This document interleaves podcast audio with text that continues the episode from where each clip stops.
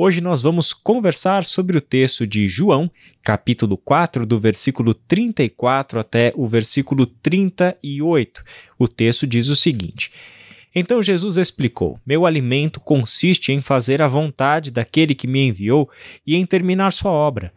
Vocês não costumam dizer: Ainda faltam quatro meses para a colheita? Mas eu lhes digo: despertem e olhem em volta os campos estão maduros para a colheita. Os que colhem já recebem salário, e os frutos que ajuntam são as pessoas que passam a ter a vida eterna. Que alegria! Espera tanto o que semeia como o que colhe. Vocês conhecem o ditado: um semeia e outro colhe. E é verdade. Eu envio vocês para colher onde não semearam outros realizaram o trabalho, e agora vocês ajuntarão a colheita. Mais uma vez, Jesus compara a atividade esperada dos seus discípulos com o universo da lavoura, da plantação, da colheita, dos frutos, daquilo que é essencial para a vida, o alimento que vem do solo, o alimento que vem do mundo da agricultura. Aqui é interessante porque o contexto de João capítulo 4 você já conhece. É a conversa de Jesus com a mulher samaritana.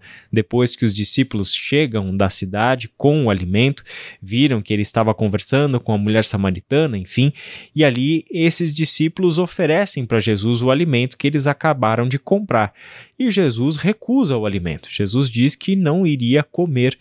E aí os discípulos insistem com ele, né? Olha, é coma, por favor. Mas Jesus já tinha dito no versículo 32 que ele tinha um outro tipo de alimento que os discípulos não conheciam. E aí, no versículo 34, ele vai ser um pouco mais explícito: O meu alimento consiste em fazer a vontade daquele que me enviou e em terminar a sua obra.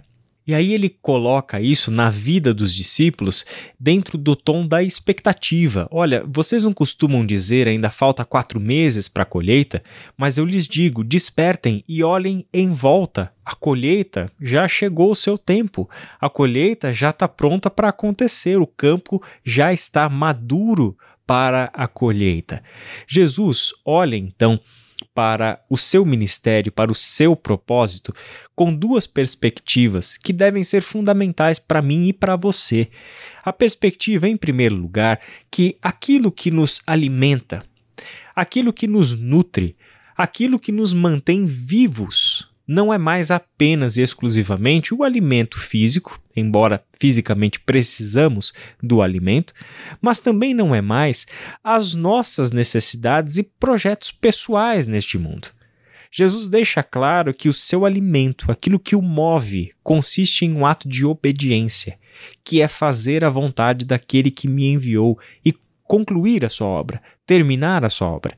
É este senso que Jesus tem, que é da sua missão que vem o sentido de ele estar aqui. Essa é a razão pela qual ele tem o segundo elemento importante norteador para nós, que é o caráter de urgência da missão. Jesus não faz nada em termos de desespero. Perceba isso. Ele não estimula os seus discípulos à imprudência, a agir desesperadamente, a sair em um ativismo descontrolado, desconsiderando questões profundas, necessidades, reflexão. Não, não é nada disso que Jesus está fazendo. Mas ele olha para este mundo em um caráter de urgência. O tempo é tempo de colheita. Não dá mais para nós perdermos tempo com aquilo que não importa. Não é mais possível que, uma vez alistados no exército do reino de Deus, que a gente se preocupe com a nossa carreira pessoal de civis. Jesus olha para a vida sua e, consequentemente, dos seus discípulos como uma vida a serviço do reino de Deus. Por essa razão é que Jesus, com esta passagem, nos coloca diante de uma necessária reflexão sobre quais são as nossas prioridades, com o que de fato nos ocupamos, aonde investimos a nossa energia, o nosso tempo. E olha, se fizermos essa reflexão, meu irmão, minha irmã, nós vamos descobrir que investimos tempo, que investimos recursos, que investimos energia em tantas e tantas coisas que não passam de projetos pessoais e que vão ficar por aí e que vão morrer porque não são eternos. A vida é eterna. Se tem algo em que nós devemos e podemos investir o nosso tempo, o nosso recurso, os nossos sonhos, a nossa vida, é em pessoas que precisam receber a mensagem do Reino de Deus, que precisam ser visitadas em suas enfermidades físicas, emocionais, mentais, espirituais. São pessoas que, na sua própria condição humana, clamam por uma intervenção divina. E meu irmão, minha irmã, você é a pessoa enviada por Deus. Nós somos a comunidade enviada por Deus. Nós somos a resposta de Deus e não parte do problema deste mundo. De uma vez por todas, precisamos entender que esta unidade do corpo de Cristo, representada nesta fala final de Jesus, de que um vai plantar, outro vai colher. Nós colhemos o fruto do trabalho de outros, ou seja, existe aqui um profundo senso de unidade neste trabalho, um senso de comunidade mesmo, algo que se faz coletivamente. É um plantar para o outro colher. Paulo vai usar essa imagem quando escreve para os Coríntios: um foi lá, plantou, o outro foi lá, regou, o outro vai lá e vai colher, e é assim no reino de Deus trabalhamos juntos para o bem deste mundo. Por isso, o mundo precisa ver na igreja, entre nós, discípulos de Cristo, esta unidade que Jesus espera da comunidade dos discípulos.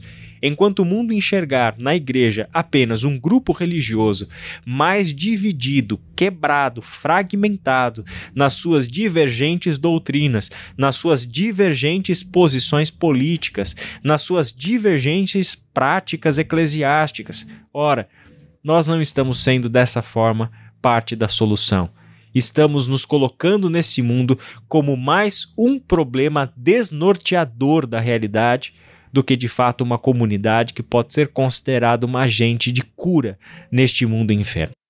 Por isso eu gosto tanto desta passagem, porque Jesus coloca para nós com tanta clareza o que deve ser o nosso alimento, o que deve nos mover, o que deve nos manter vivos e em direção a alguma coisa.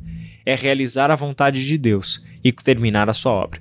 E em segundo lugar, esse texto nos aponta para a realidade de que o tempo é hoje a realidade da urgência, a realidade de que fazer missão é agora e é para todos nós, como grupo, como igreja, voltando os nossos olhos misericordiosos e compassivos para a nossa cidade, para as pessoas do nosso entorno e vê-las como Jesus as via pessoas que precisam de orientação, pessoas que precisam de cura nas mais diversas áreas da vida, como nós vemos acontecendo no ministério de Jesus. Por isso, eu quero encerrar essa semana dando para você a oportunidade de refletir sobre isso, de orar mais sobre isso, cumprir aí a ordem de Jesus de que oremos para que trabalhadores venham para essa colheita e que nós, os trabalhadores já enviados por Deus, venhamos a abrir os nossos olhos e perceber qual é a dimensão desse nosso trabalho. Perceber que o trabalho já está posto que não é mais o tempo de ficar de braços cruzados esperando a revelação da vontade de Deus para a nossa vida.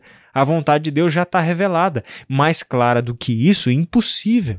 Por isso, meu irmão e minha irmã, com muito temor no coração, eu peço para você para que, junto comigo, junto com a gente e junto com tantas outras pessoas que têm tido seus olhos abertos para essa realidade, venhamos a nos unir, em primeiro lugar, em oração, em segundo lugar, em coração voltado para essa cidade, para sermos o agente transformador de Deus na vida de homens e mulheres que tanto carecem da sua graça e do seu amor.